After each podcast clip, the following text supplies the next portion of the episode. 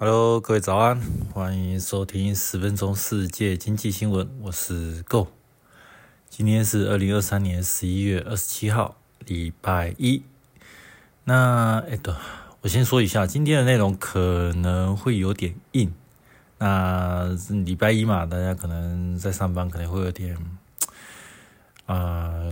比较可能没有办法那么专注。那我会建议，就是说这部这一节内容，你可以。之后再啊多听几遍啊，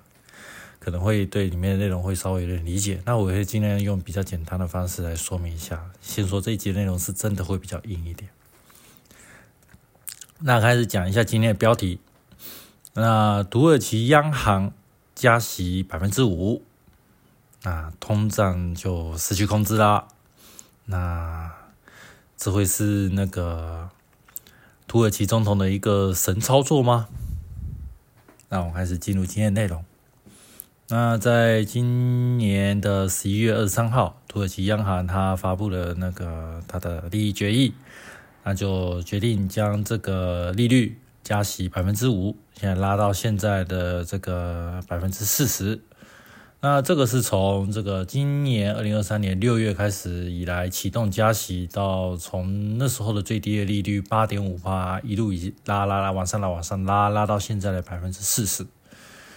那我们想说，嗯，怎么会突然把这个利率拉到这么高呢？那我们来看一下这个背景是什么样的原因。那我们现在看一下目前最新的这个土耳其的一个通胀的这个数据。那看到十月份的那个土耳其的 CPI。它年增率出现这个数据是啊百分之六十一，那这个是已经连续了二十三个月，那这个通胀的年增率超过了百分之三十，那最高最高的一度在二零二二年的啊某一某一个月吧，就突破了百分之八十五，哇，这个通胀很吓人呐，那现在没有办法，就是只好把这个利率拉到这么高，那为什么嗯？土耳其它现在目前的通胀会达到一个失控的境界呢？那就要从土耳其长久以来这个经济的状况来做一个说明。那我们先谈一下土耳其的这个背景好了。那土耳其呢，它现在领导人是叫一位埃尔多安的这位啊，现在是总统了，过去是总理啦。对，那长长年以来呢，这个土耳其的政府呢，它是仰赖了这个这个扩大这个基础建设来刺激这个民间的经济。那你为了要扩大经济建设的时候，那你就要大量的去进口所谓的这个原材物料，还有所谓的生产设备嘛。那这会导致土耳其它的这个经常账的赤字，那一直以来都是不断的一个增加的一个趋势。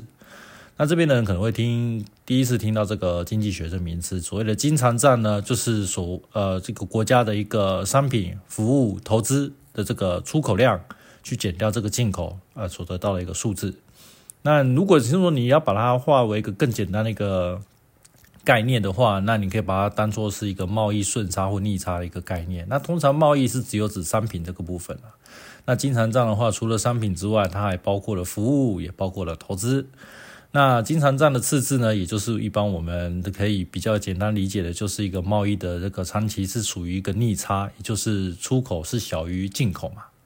进口大于出口。那在这个部分的话，它会对一个国家会产生什么样的影响呢？那长期经常账的赤字会导致这个外汇存底的这个入不敷出。那我们简单一下，这个以一个国际贸易这个情况来讲的话，那你一般来讲，你国家你要去出口一个商品嘛，那你是把货送出去，然后呢，这个美金通常是美金啊，外汇这个部分美金会进来。那美金一进来呢，经过这个呃土耳其的央行，央行会把这个手金收进来，然后呢把它换成土耳其的这个货币里拉，然后给那个国内做一个流通。那进口呢，就是呃国外把货进来，土耳其呢用美金，用它之前呃这个外汇存底的这个美金去做一个支付的动作，然后呢，另外呢再从这个呃。呃，民众呢，这手中收下里拉，然后去做一个呃换汇的一个动作，然后再把货转到这个那个国内去做一个流通。所以呢，在一个理想的一个呃国际的贸易的收支平衡上来讲话，最好的情况是出口等于进口嘛。所以这样子的话，呃，你的这个外汇的这个存底会达到一个平衡的地步。那所谓的这个贸易顺差呢，就是在这个出口大于这个进口的情况下呢，你收到了美金就会越来越多嘛。那收到的美金越来越多，它就会存在这个央行里面，成为就是我一般我们所讲的这个外汇的存底。那外汇存底的话，将来可以作为一个支付这个进口的这个款项，做一个支付的手段，然后也可以把它当做是未来啊。你要稳定这个货币所必须要做的一个呃这个稳定货币的一个手段之一。那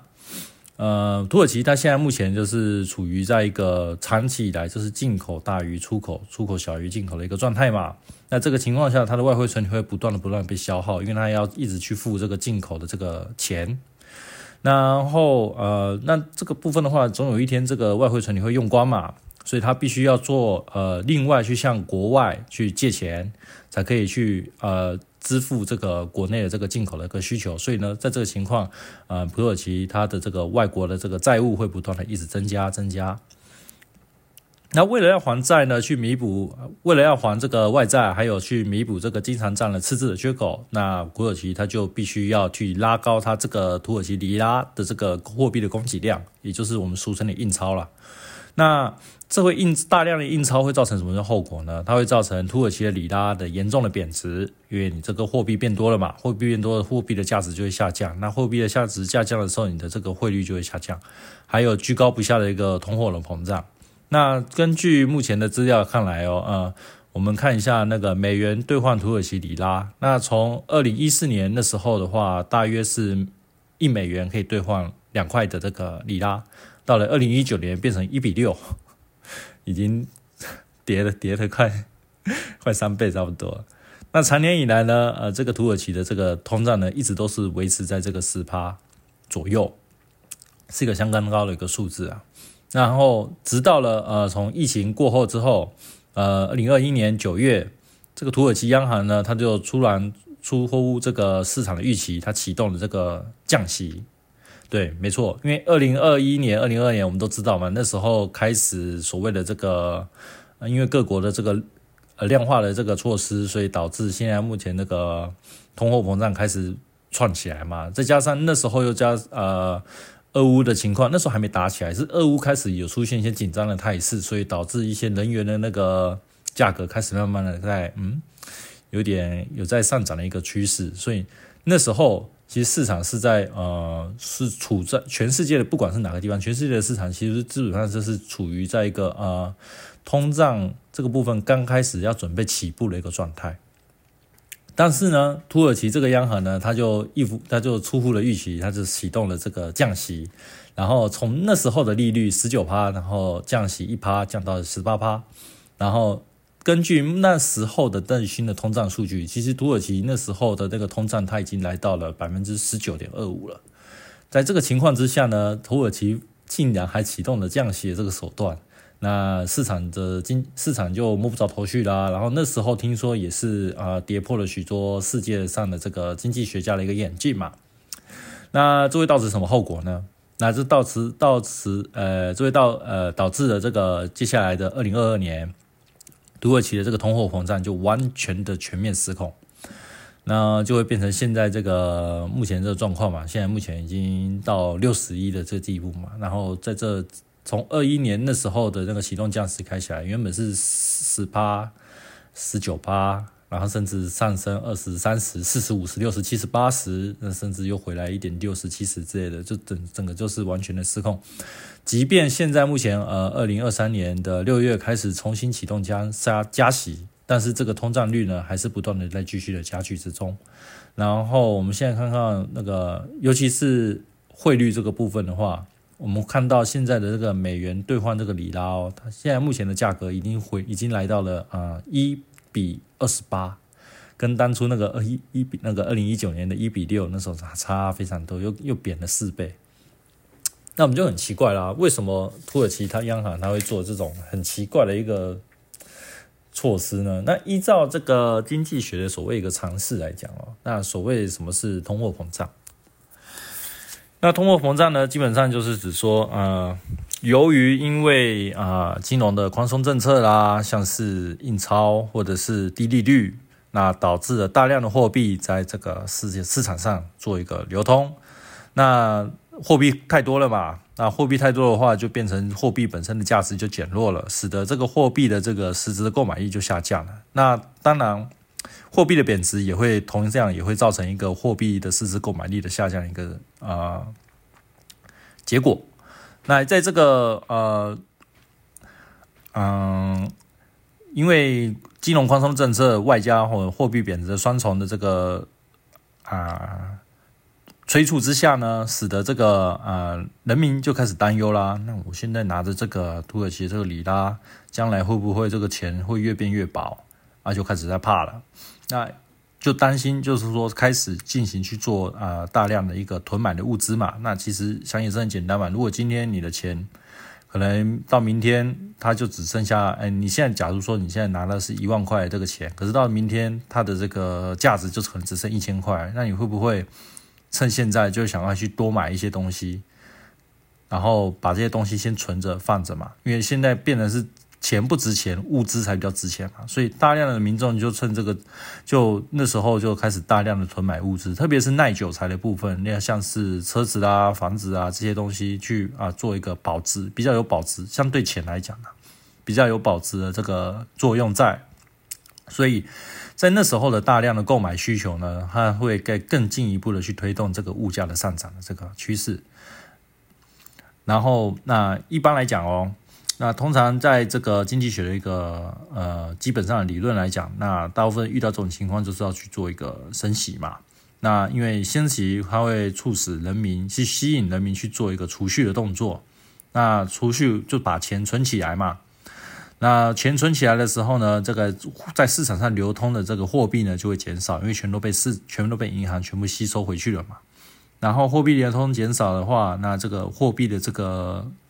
呃，数量减少，它这个价值就会回来，然后同时又再加上这个贷款利息的上升，它也会减少这个消费的这个需求。因为刚刚提到，人们会倾向用呃购买车子或房子来达到一个资产的保值的效果嘛。那现在你的贷款利率上升了，那你的所谓的代表，你买车买房，因为要付贷款嘛，要要申请贷款，那你的贷款成本一上升的话，那你可能就会觉得嗯。这个买车买房的意愿就会下降，所以这个部分会减少啊民间的一个消费。然后当这个需求降温的时候，呃，消费的需求降温了，那就会使原来的这个供需那回到一个平衡。然后回到平衡之后呢，物价就跟着稳定的下来了。啊，这个是在物价供需的方面上提到这个升息的效果。那同时呢，利率呢，它本身也是一个货币的一个价格。那当到这个货率贬值啊，资金开始在做一个外逃的时候呢，那这时候呢，应该也是要做一个拉高利率的动作，去提高这个货币的价值嘛。你提高这个货币的价值，另外呢，又能快拉高，透过拉高这个利率呢，去啊增加那个所谓一些啊类似啊一些金融机构啊要去放空你本国货币的一些成本啊。你把这些放空成本、放空放空货币这个成本部分把它拉高的话呢，那这个部分的话，那可以做可以达到一个货币止贬的一个效果。然后，因为你又提拉高了利率，拉高了那个货币的价值，那使得对民众持有这个土耳其里拉啊，嗯的这个诱因呢，他就会啊信心就会开始恢复，就会认为说，嗯，现在哎，嗯，钱我拿着这个货币的里拉。那存银行给我可以拿到很高的利息，那我就可以不必说，哎，去另外去换成呃类似是其他的货币，可能是美元啊，或是欧元啊，嗯，会来的比较的那个划算，因为你的如果升息的利率如果比美元、欧元还要高的话，那就代表说，嗯，货币的价值它就会显现相对啦，相对啦，相对来讲就会稍微高一点。那这个部分的话，呃，对，不论是对美元的贬值，或是对欧元的贬值，都有一副都有呃有一个拉升回回回复的一个的动作。那这是目前这个呃，依照现在的这个经济学派的这个理论来讲的话，通常的一个啊，应该说是教科书上的一个做法是这样子的。但是为什么为什么土耳其它要去呃一反常态的说去启动这个降息而不是升息呢？那这个是因为啊，土耳其的这个总统啊埃尔多安他那时候发表了一个新的一个政策。那其实上呢，其实大部分经济学家对于他的这个行动来讲的话，其实大多有批评的。然后，但是我们还是去研究一下这个部分那个情况，他们到底是基于什么样的出发点才会认为说，嗯，在这个情况下是啊，反而去做一个降息，对，才是对这个土耳其这个未来的这个经济才是有帮助的。那我们来看一下这个部分的这个看法，然后。那土耳其的这个总统这个埃尔多安，他是认为说高利率呢，其实才是推高这个通货膨胀的元凶。那为什么会这样子呢？那高利率的情况呢，会因为这个资，假如说资产的回报率啊，如果跟不上这个存款利率的话，那这个投资呢会大幅的降低嘛？那你想嘛，你如果假如说今天这个利率是二十趴，存款利率是二十趴。你今天不论是你投资不动产，或是你投资股票，或是或是你买一些什么黄金，那他们如果这年这一年的回报率如果没有高于二十的话，那我还不如把钱存到银行，我可以稳拿这个二十趴，不是很好吗？那这会造成这个所谓的这个民间的这投资会大幅的降低嘛？那企业如果没有投资的话，企业就无法做一个进一步的增产的动作，所以这个部分啊。不论是民生物资啊，或者是一些耐久材，它的这个供给就无法做一个拉高。那同时，这个高利率呢，它也会使得这个呃企业在在借钱嘛，融资的成本就会上升。那如果说本身已经有一些借款了，它就会使得这个还款的负担会加重。那严重的话，可能可能会造成这个企业的破产，然后导致这个土耳其的经济的崩溃。那崩溃的话，那当然是最差的一个结果了。对，那所以呢？这个部分呢，他就认为说，嗯，应该不能完全去相信过去传统这个经济学的一个论点，说在这个情况之下，呃，应该是要采取这个升息的这个手段，然后应该是要反呃呃转过头来，就是做一个降息的动作，维持一个低利率，去鼓激鼓励民间的这个消费，或者是鼓励民间的投资，这样子的话才有办法去促进这个经济的一个流动。那很显然的，现在目前这个土耳其的这股市啊，它就成为这个现在这个人民的资金的一个避风港。那就目前的资料来看起来，土耳其这这个伊斯坦堡的一百指数，它从二零二二年年初的大约是两千，那涨到现在，现在目前二零二三年十一月嘛，它已经涨到八千了，涨了四倍。那就相对来讲，哎，这个投资获报或投资报酬率其实还蛮高的嘛，对啊，那从。你就不能说这个部分的话，它就呃会是一个失败的一个操作。那同时，同时之间，呃，在加密货币的投资者呢，啊，也大幅度的增加嘛。那我们也知道，那在最近这个呃，你当然不能从这个 六万多块美金的时候算，你就谈最近嘛。最近如果说从两万多块现在涨到现在三万七、三万八嘛，现在以比特币来讲，那同时因为本身又是以美元计价的话，那如果说你是土耳其土耳其的投资加密货币的投资者，第一个你可以赚到这个土耳其的这个，你可以赚到这个比特币的这个涨幅的这个利益嘛。同时，因为呃土耳其的这个里拉对美元是做一个下跌的动作，所以你在换算回来这个里拉的时候呢，本身又对于汇率这个部分你又再多赚一笔，所以你这是双重获利这个部分。所以同时来讲，应该也是一个不错的结果了。另外，另外最重要的就是说，呃，